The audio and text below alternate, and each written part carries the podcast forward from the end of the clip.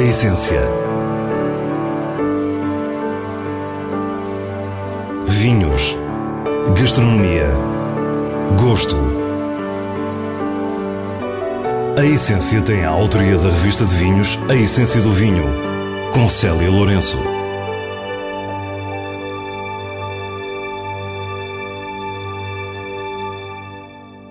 Boa noite. Os vinhos de hoje não podiam ser mais contrastantes no perfil e na atitude. Primeiro, conversamos com um casal de franceses que se instalou no Dão em busca da verdadeira essência do vinho num projeto intitulado Vizinho Vinhateiro. Depois, conhecemos um vinho de escala mundial, o Super Toscano Ornellaia, de Itália, que nos mostra o lado mais concentrado e internacional do Mediterrâneo. Terminamos com as habituais sugestões semanais, hoje a pensar no São Martinho. Fique para o que é realmente essencial. O nome é aparentemente simples, vizinho vinheteiro, mas encerra uma história muito rica ainda a dar os seus primeiros passos. Um jovem casal francês tomou-se de amores peludão e há três anos comprou a Quinta da Roda da Quinta, na aldeia de Farminhão, entre Viseu e Tondela. Charlotte Ugel e Paul Gevreux receberam-nos, abriram a sua casa e a sua adega e falaram-nos do seu sonho. Nós nos encontramos em o Porto, trabalhando para a Grams. Foi um momento muito feliz, com muitas pessoas de todo o mundo e, uh, e trazei o namorado para casa. Depois fomos em França, em Borgonha. Eu também fui para a Inglaterra, Londres. Mas uh, nós sempre nos sentimos bem em Portugal. Por qualquer razão, nos sentimos muito em casa. Acho que também há muitos franceses que são a sentir assim. Portugal tem muitas coisas parecidas com França. O início, como a Charlotte diz, uh, os meus, meus primeiros passos no vinho foram na Grams, uh, na loja uh, em Vila Nova de Gaia. E eu fiquei assim, uh, bah, muito rápido apaixonado por, por, por, esse produto e queria aprender a, a, parte de produção. E fui para Borgonha para estudar, em Bonn. E fiquei lá cinco anos a trabalhar nas vinhas, nas caves, fazer vinho, descobrir ainda mais uh, deste, deste produto excepcional. Se Paul teve o seu primeiro contacto com o mundo do vinho na Grahams, o apelido Charlotte não deixa dúvidas que ela nasceu numa família de vinho. É parte da 13ª geração da Eugèle Fils, produtor histórico da Alsácia. Quanto à escolha do Dão, foi muito consciente. Tivemos na Grahams um colega uh, a nos dizer que o Dão é a Borgonha de Portugal. E somos duas pessoas do norte pois gostamos muito destes vinhos, de terroir, com mais frescura, menos grão. E pronto, da curiosidade, uh, nos fomos para a região e nos namoramos uh, para esta região, que tem um potencial enorme. Ambos nos dizem que no Dão encontraram uma espécie de paraíso perdido. Posso dizer, foi, foi mesmo de nós encontramos uma casa que adoramos, uh, decidimos de, de, comprar uva, fazer vinho, mas não foi fácil, foi muito difícil. Uh, preciso dizer, foi muito difícil, mas cada ano que passa gostamos mais da região. Gostamos muito deste país, uh, da arquitetura portuguesa. Uh, temos aqui sim, uma casa que, que mostra mesmo uh, isso, é um belo, um bom exemplo de, de, dessa arquitetura, mas também dos vinhos. A Quinta da Roda da Quintan tem um magnífico solar com adega e uma lindíssima capela. O casal começou imediatamente a recuperação destas construções e quanto aos vinhos tem sido uma descoberta fascinante. Pouco a pouco, provando vinhos antigos uh, da região do Dão, vimos que havia aqui uma coisa excepcional, um, um estilo uma textura nos vinhos que para nós era muito mais parecido com as nossas regiões.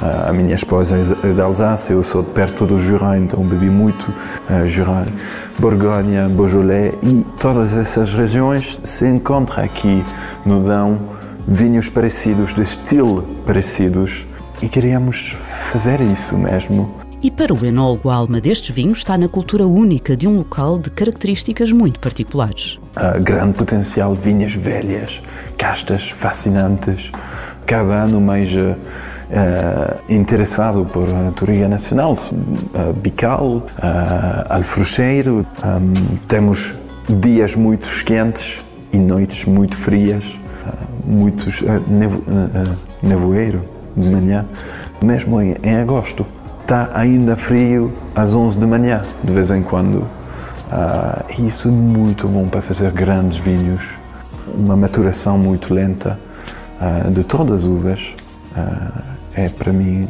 muito importante. Charlotte fala-nos também do que eles próprios trazem para a região. Acho que é agora que viajamos muito os dois e é mais esta abertura, este conhecimento, mas igualmente esta vontade de trabalhar na vinha, de, de, de fazer o trabalho de vinheteiro, ter as mãos sujas, de, de aprender mais da história da região.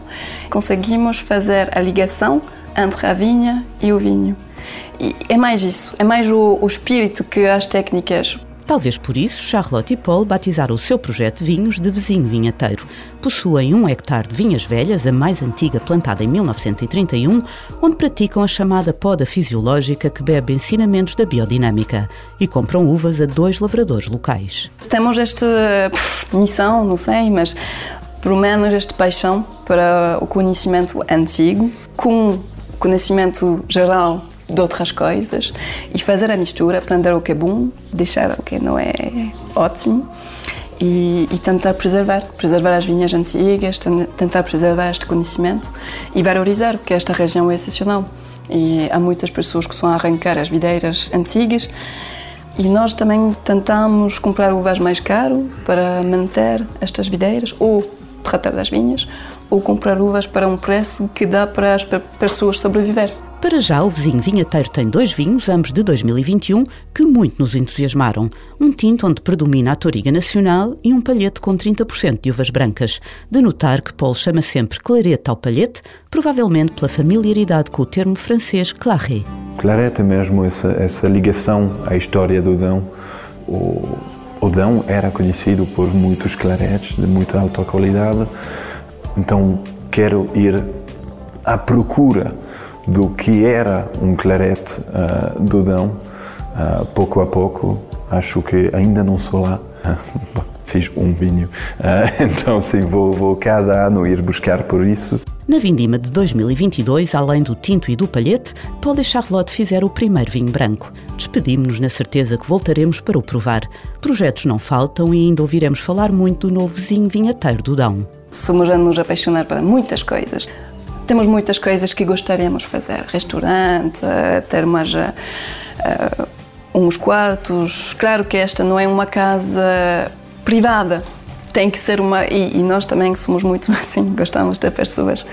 É uma casa enorme e também merece ter pessoas a visitar, a ficar aqui e, e ver a beleza de, de, desta região, desta casa, pois são nos projetos. Uh, mas uh, uma coisa de cada vez. Foi a crítica norte-americana que trouxe para a ribalta a região da Toscana, Itália, em especial os chamados super toscanos. E o que é isto de um super toscano? É um vinho tinto habitualmente feito de um lote de castas de Bordeaux com a tradicional Sangiovese, rico, encorpado e polido. Hoje conhecemos o famosíssimo Ornellaia, que tem a particularidade de apenas ter variedades francesas. Mas começamos pela história. Basicamente, Ludovico Antinori cria a propriedade em 1981 e o primeiro vinho acontece em 1985. Em 1999 decide vender e no início vende apenas metade da propriedade a Roberto Mondavi. Desta forma, em 1999, Roberto Mondavi e Ludovico Antinori iniciam uma gestão conjunta. Em 2002, Ludovico Antinori vendeu a sua parte a Mondavi e assim Mondavi torna-se o dono de Ornellaia.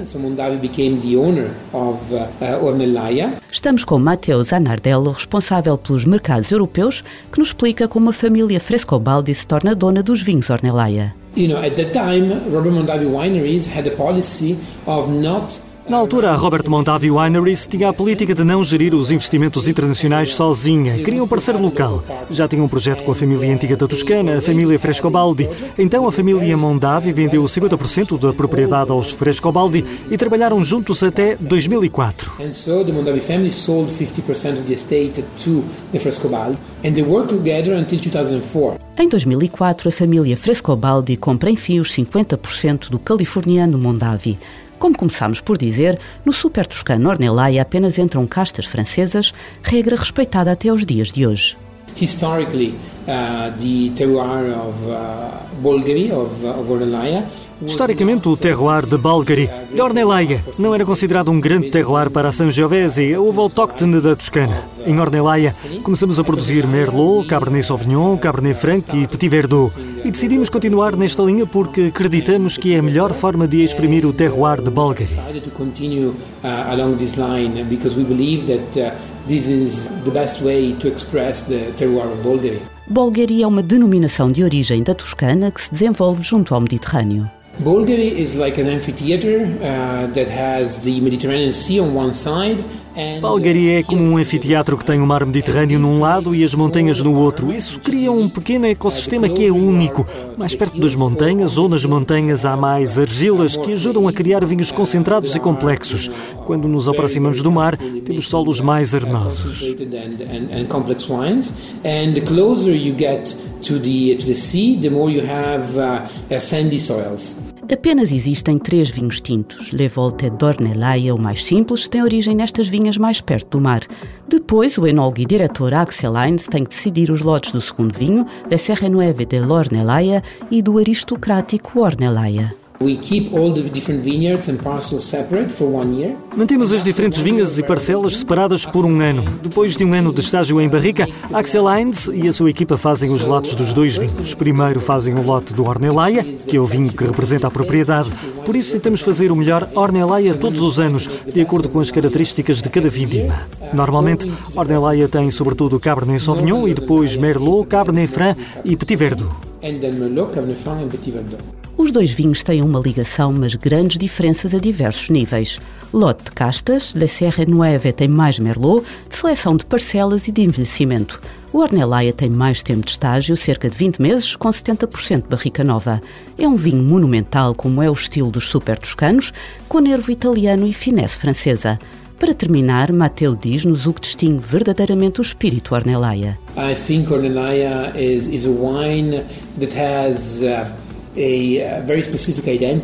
Acho que Ornellaia é um vinho que tem uma identidade muito específica em Itália, porque é um vinho feito para envelhecer, é um vinho que tem o caráter mediterrâneo de Bulgari e da Toscana, mas é um vinho que é reconhecido em todo o mundo como sendo um vinho que está para lá de ser apenas um vinho italiano. the identity of just being an Italian wine poucos dias do São Martinho, as sugestões para esta semana não esquecem o Magusto. Como habitualmente, foram escolhidas pelo diretor da revista de vinhos, Nuno Pires, e ambas têm o selo Boa Compra da revista. Vinhos democráticos, abertos e espevitados, como se pretende com as tradicionais castanhas assadas. Na primeira sugestão, voltamos ao vizinho vinheteiro. Vizinho Vinheteiro Palhete 2021 tem riqueza aromática frutada e um sedutor toque redutivo de enxofre. A boca é franca, seca e terrosa, com tarino firme, fruta e a tão característica lembrança de bosque do Dão. Na sua cor cereja, não é totalmente límpido, o que lhe dá um ar autêntico, muito apelativo para a ocasião. Do Douro chega-nos Proibido Clarete 2021, produzido por Márcio Lopes. Tentador na expressão de morango, é muito fresco, com sensação de acidez dominante e estrutura leve, tarino ligeiro e muita personalidade. Um vinho goloso que se bebe com prazer na partilha que é o São Martinho. E assim nos despedimos. Para a semana, à mesma hora, teremos mais vinhos e muitas histórias contadas por quem os faz. Tenha uma boa noite.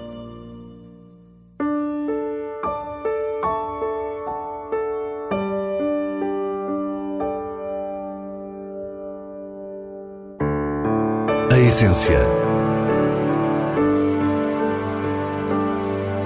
Vinhos Gastronomia. Gosto. A Essência tem a autoria da revista de vinhos A Essência do Vinho, com Célia Lourenço.